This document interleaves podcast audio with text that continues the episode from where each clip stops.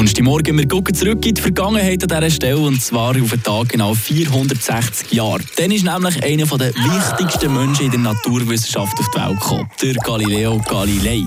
390 Jahre später, also heute vor 70 Jahren, da ist er ebenfalls ein wichtiger Mensch von der Weltgeschichte geboren, der Gründervater von Ihnen hier.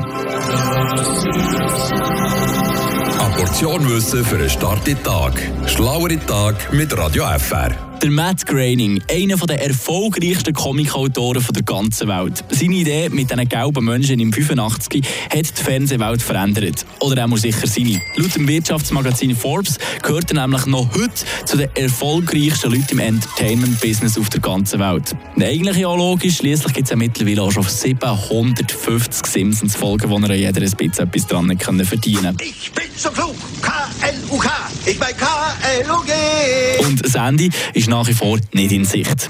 Dass die Comicserie aber bis heute derart erfolgreich ist, hat Groening bis im ersten Entwurf an dazu mal aber wahrscheinlich nicht gedacht. Lustigerweise hat er nämlich mal in einem Interview gesagt, dass er sich an dem Tag, wo er Comicfiguren ihre Namen hat gegeben, recht unkreativ gefühlt. Lisa und Maggie sind nämlich auch die Namen von seinen beiden Geschwistern. Seine Eltern heißen gleich wie der Serie Margaret und Homer und sein Großvater, das ist der Abraham Groening. Einzig beim Namen Bart, da hat er eine kreativere Idee gehabt. Bart ist nämlich ein Anagramm für Brad, was vom Englischen ins Deutsche übersetzt Schlitzohr bedeutet. Ich dachte, es macht Spaß, nur Zuckerglasur zu essen und dem Papst die Unterhose durch die Pobacken zu ziehen. Theoretiker von dieser Serie stellen darum schon seit Jahrzehnten mittlerweile die wildesten Theorien rund um Matt Groening und die Simpsons auf. Aber nicht nur wegen dem, sondern auch wegen dem Inhalt von diesen weit über 30 Staffeln Simpsons, die immer wieder zu reden gibt. In 1994, da sieht man zum Beispiel in der Folge ein damals Hightech-Telefon mit einem riesen Display und einem Öpfel unten dran.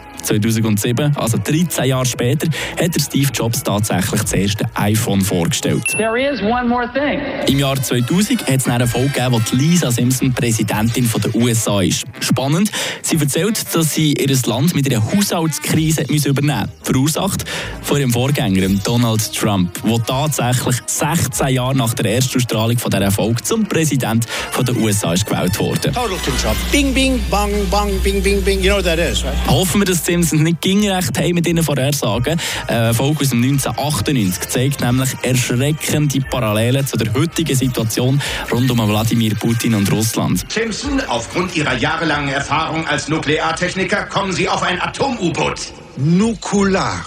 Das Wort heißt Nukular. Ach, wie auch immer. Ende tut die Episode aber zum Glück ziemlich surreal, indem dass der Lenin wie ein Zombie aus einem Glassarg ausbricht und behauptet, er müsse den Kapitalismus vernichten.